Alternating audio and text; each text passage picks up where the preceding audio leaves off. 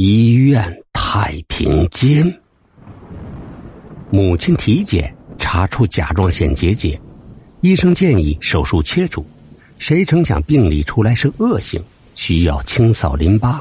这样一年不到，就在这家医院的肿瘤病房住了两回。医生、护士，甚至送饭的阿姨，都对小丽两母女很熟悉。那时候，小丽的胆子挺大。也经常听老猫的鬼故事，满脑子稀奇古怪的想法，总想知道医院的太平间在哪里。这一天，又碰见一个哭天抢地的家属。他知道又有人去世了，正好扫地的阿姨路过，小丽就问他太平间的位置。他盯着小丽看了一会儿，然后意味深长的说：“小姑娘，别瞎打听。”这可不是闹着玩的。小丽不以为然，仗着年轻气盛，最主要是医院里天天待着很无聊。小丽试着找找看，后来让小丽确定位置，就在地下室。因为每一次小丽走到住院部门前的花坛附近，就觉着脚底冒凉气，即使头顶着大太阳。热的小丽浑身是汗，也感觉地面是冰冷的。医生告诉小丽，母亲手术三天后方可进食，还必须是稀粥等软物的食物。按照医嘱，今早不到六点，小丽就下楼了。这几天的陪床几乎没睡什么觉，感觉脑袋晃晃的，脚步也发飘。当小丽走到重症监护室附近。小丽的脚不由自主的停了下来，因为小丽发现，病房门外停放着一张病床，病床上厚厚的裹着一层层的白布。嗯，这么早就有人要做手术吗？小丽自言自语的。再仔细看，啊的一声，小丽用手捂住嘴巴，但还是惊叫出声，因为小丽看见有头发露了出来，原来是一具尸体。他的头向着楼梯口的转角处，要下楼必须经过这儿，所以小丽和他的距离很近。小丽清楚的确定，他是一具男尸，一个刚刚去世的老人，不知何故没有盖眼，以至于他的头发和脚外露，可以隐约看到鼻尖儿。小丽打了个冷战，竟然吓得不能动了。快离开这儿！小丽心里不停的催促自己，试图挪动自己僵硬的身体，可是，一切无济于事。突然，病房里走出一个白大褂的医生，手上戴着橡胶手套。他冷冷的看了小丽一眼，熟练的把白布用力的往上拉，很利落的把尸体外露的部分全部裹住，然后推着尸体从小丽的身边过去了。小丽头皮发麻，第一次近距离接触尸体，小丽能准确的判断他的头、他的肩、他平放着的手、他的腰。小丽看着医生推着床来到货梯旁，小丽呼吸有些急促，她赶紧跑过去，深吸了一口气。当小丽走到花坛附近的候诊大厅时，小丽听到“隆”了一声，不知道发生了什么，只看到那个戴手套的医生。向转角处跑去，大概是跑去地下室吧。小丽找了家离医院最近的餐馆，进屋就坐了下来。服务员看她脸色发白，给小丽端来了一杯热水，然后小心的问小丽：“您需要什么吗？”小丽潜意识让他摇了摇沉重的头，让让我坐一下好吗？过了好一会儿，他回过神来，带着母亲要的稀饭往回走。当小丽走到二楼刚才停尸的位置时，他虔诚的朝那里鞠了一个躬，生怕打扰似的，安静的、小心翼翼的走开了。接下来的一整天，小丽都神情恍惚。母亲输完液，她都忘了喊护士，因为她的脑袋一直停留在。清晨二楼的那一具尸体，真的是时刻活在眼前。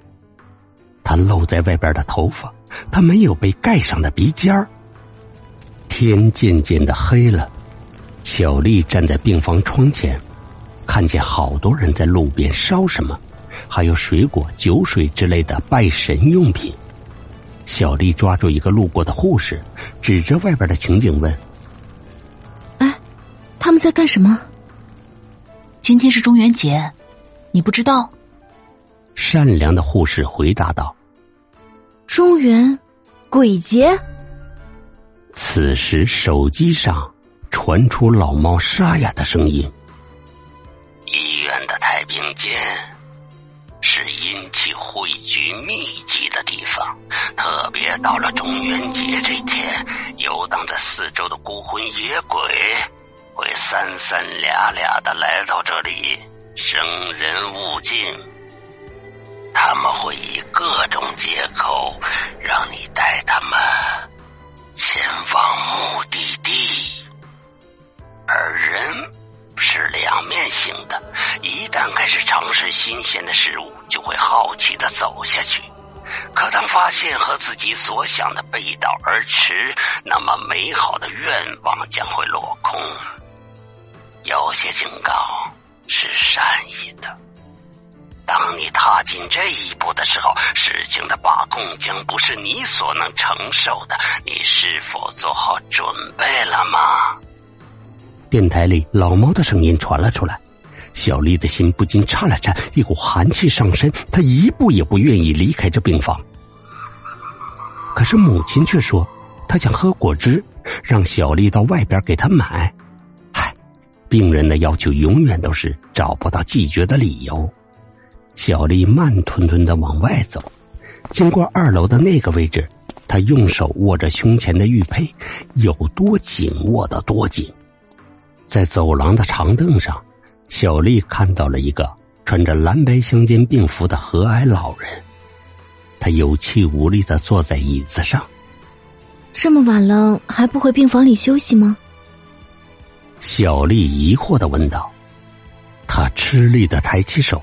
示意让小丽过去，虽然接近深夜，走廊昏暗的灯光还是让小丽看到了他的脸，蜡黄蜡黄的，带着一点点苍白，似乎还夹带着一点点的冰凉和僵硬。老爷爷，这么晚了，赶紧回房休息吧。我等我儿子呢，明天他就会来领我了，放心。老人有气没力的说：“你扶我走走，好吗？我躺了一天，浑身没劲儿。”看着他乞求的眼神，小丽伸手扶住了他。他艰难的挪动着脚步，似乎好久没有走路了。小丽当时只能告诉自己。她大概是躺在床上过久的缘故吧。一步，一步，来到楼梯口。他抬头看了看小丽，眼神似乎在询问小丽不介意扶他下去吧。小丽顺着他的脚步，吃力的扶着他一步步的走着。走了多久，连小丽自己也不知道。来到一间锁着大锁的门前，老人吃力的抬着头，断断续续的说着：“里边住着人，被子盖得太严，把头盖住了，喘不过气，呼